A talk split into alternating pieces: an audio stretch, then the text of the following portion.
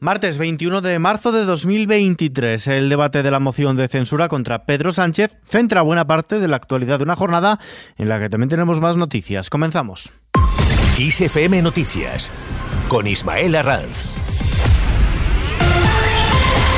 El candidato de Vox a la presidencia del gobierno, Ramón Tamames, ha emplazado a los partidos constitucionalistas que respetan la Constitución en su totalidad a comprometerse con un mínimo para toda la nación que incluya un paquete de medidas económicas y sociales y una ley electoral sin sobrerepresentación, dice, de los separatistas. En definitiva, un pacto para hacer posible que el país recupere una cierta concordia, paz y un entendimiento entre la mayoría de los españoles.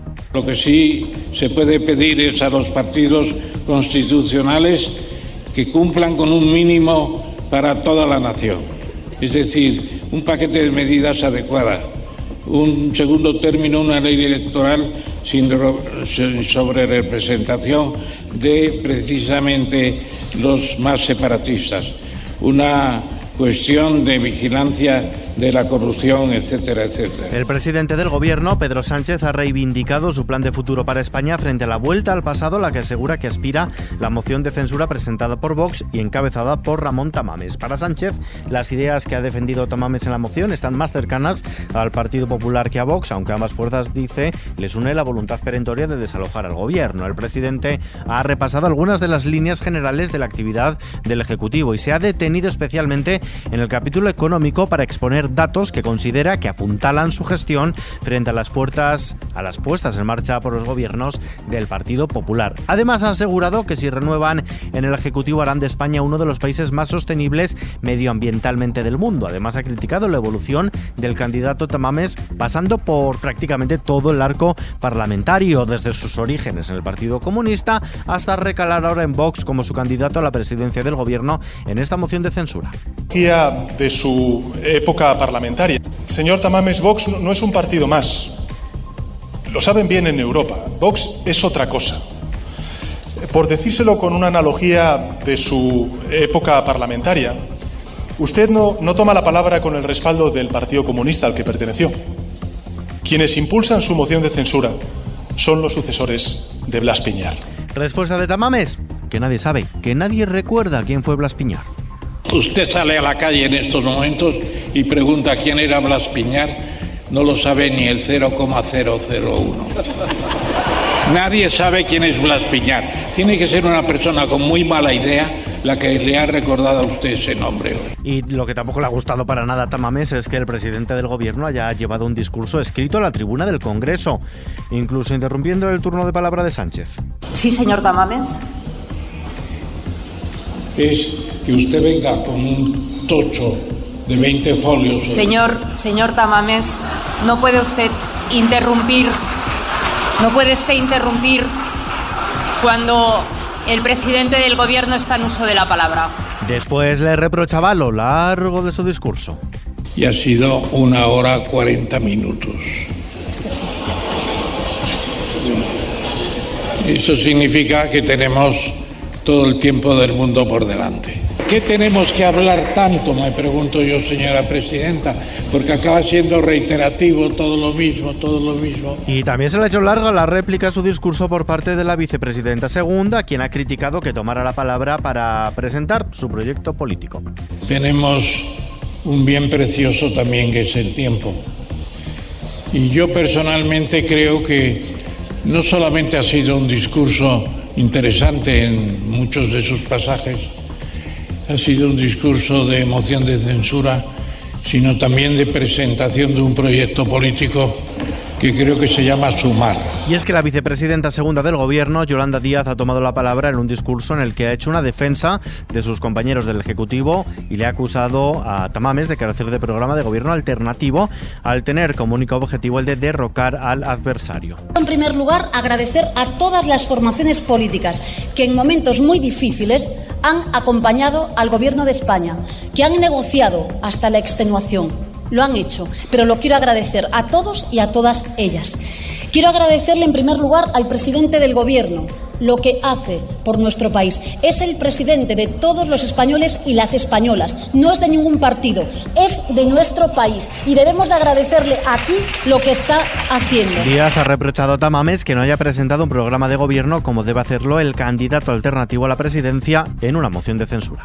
Las mociones de censura en nuestro país son constructivas y, por tanto, como dice y reza el artículo 177 de esta Cámara, usted estaba obligado a presentar un programa de gobierno y quizás así ahora refería que le gustaría hablar de la reforma electoral, pues quizás sería conveniente que la Cámara y los españoles y las españolas supiéramos lo que usted defiende a este respecto. Y mientras que a lo largo de esta tarde el debate de la moción de censura continúa con el posicionamiento de los distintos grupos parlamentarios y sin réplica por parte de Tamames, esta mañana arrancaba la defensa del mismo por parte de Santiago Abascal. El líder de Vox recordaba las reformas de los distintos delitos llevados a cabo por el gobierno de Sánchez.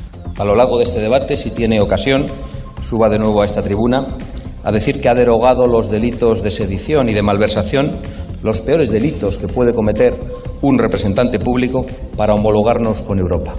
Suba aquí y vuelva a decirlo, dígalo una vez más, porque la dignidad de esta legislatura no se va a ver comprometida en absoluto porque usted vuelva a repetirlo. Ante esto, el presidente del Gobierno le ha acusado de faltar a la verdad. Ustedes tienen una mala relación con el feminismo, tienen una mala relación con la diversidad sexual, tienen una pésima relación con la inmigración y también con el pluralismo democrático, como usted demuestra cada vez que sube aquí a la tribuna. No solamente nos insulta, sino que además deslegitima política y parlamentariamente a otras fuerzas políticas que no piensan como usted. Pero tienen ustedes una relación aún peor con la verdad.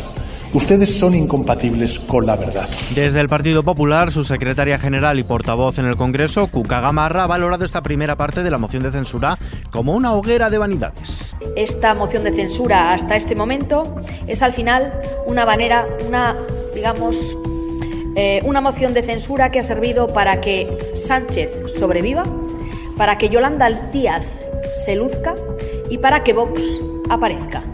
En definitiva, estamos ante una hoguera de las vanidades donde los problemas de los españoles quedan al margen. Previamente ha dicho que los españoles no se sienten identificados ni con unos ni con otros.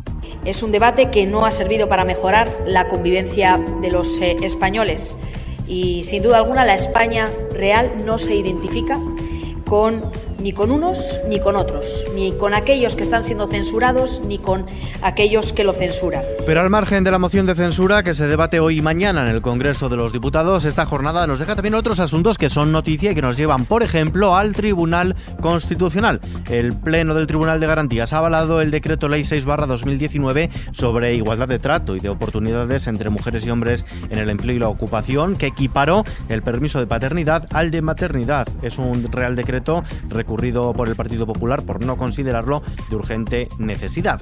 Fuera de nuestras fronteras, en Bruselas, Aragonés acusa al gobierno de ocultar el espionaje. El presidente de la Generalitat de Cataluña, Pere Aragonés, ha acusado al gobierno de inacción y de dejar desamparadas a las víctimas de espionaje político con el uso del software Pegasus, un episodio que ha calificado de guerra sucia ante la misión de la Eurocámara que finalizaba este martes su visita a España.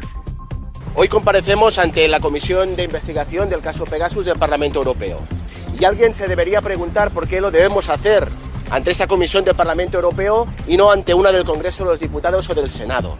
Es una muestra más de cómo las instituciones del Estado español han desemparado a aquellos ciudadanos que hemos eh, visto cómo se ha vulnerado nuestra intimidad, cómo se han interceptado nuestras comunicaciones, cómo se ha accedido a nuestra vida personal y a nuestra actividad política por el simple hecho de defender la independencia de Cataluña. También fuera de nuestras fronteras, el presidente chino Xi Jinping ha subrayado ante su homólogo de Rusia, Vladimir Putin, su apuesta por la paz y el diálogo para solucionar el conflicto bélico en Ucrania, asegurando que trabaja para reactivar las negociaciones entre ambos países. Xi afirma que China apoya activamente la reconciliación y el restablecimiento de las negociaciones entre Rusia y Ucrania, inexistentes desde la primavera de 2022, cuando intentó intentó mediar Turquía.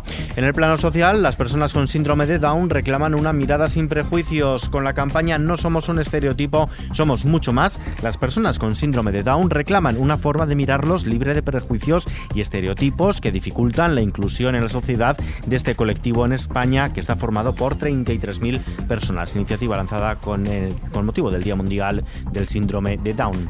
Más cosas, el precio de la electricidad bajará mañana miércoles un 15,18% hasta los 101,22 euros el megavatio hora en una nueva jornada a la que no se aplicará el tope al gas. Y los mercados europeos recuperan la calma tras las últimas sesiones de volatilidad y las fuertes subidas de los bancos impulsados por las palabras de tranquilidad de la presidenta del Banco Central Europeo, Christine Lagarde, que han hecho frenar el desplome vivido la semana pasada. La bolsa española recupera la cota de los 9.000 puntos con una subida del 2,45%. Es el mayor alza desde el pasado mes de octubre y que llega propulsado por los valores bancarios. El IBEX 35 cierra los 9.049 puntos, lo que eleva las ganancias desde que empezó el año al 9,97%. Banco Sabadell, en primera posición, ha sumado el 7,46%. El euro se cambia por un dólar con 7 centavos. A continuación, vistazo a la previsión del tiempo. Meteorología prevé para mañana miércoles predominio de cielos en general despejados, con algún intervalo de nubes medias y altas más abundante en el tercio norte peninsular, así como un ascenso de las temperaturas máximas en la mayor parte de España.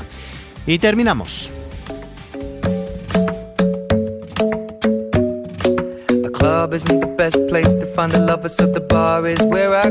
El Sheeran confiesa su periodo más difícil en un documental de Disney Plus, Ed Sheeran de Samuel All, que verá la luz el próximo 3 de mayo con cuatro episodios en total. Se trata de la primera vez que el británico abre el mundo su esfera privada. Sheeran, quien previamente solo había participado en un documental sobre sus canciones, centra la primera parte en la historia detrás de su canción Perfect sobre su antigua amiga de la escuela y ahora esposa Cherry, que recibe una historia inesperada que le cambia la vida. En la segura, el autor de The A-Team presenta a su círculo más cercano y narra la muerte repentina de su mejor amigo Jamal Edwards, mientras que en la tercera habla de su proceso de composición tras un año especialmente turbulento cuando surgen temas como Bad Habits. En el último episodio, Shiran y su esposa charlan sobre las dificultades de la conciliación familiar en plena gira por Estados Unidos del artista, que también confiesa sus temores por la publicación de su próximo disco Substract, que se publicará justo dos días después del estreno del documental.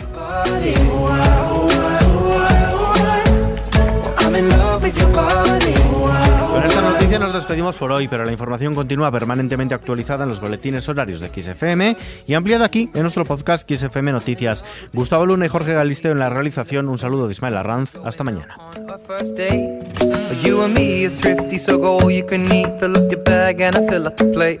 We talk for hours and hours about the sweet and the sour and how your family's doing okay. And leaving, getting a taxi, kissing the backseat, tell the driver make the radio play. And I'm singing like, girl, you know I want your love.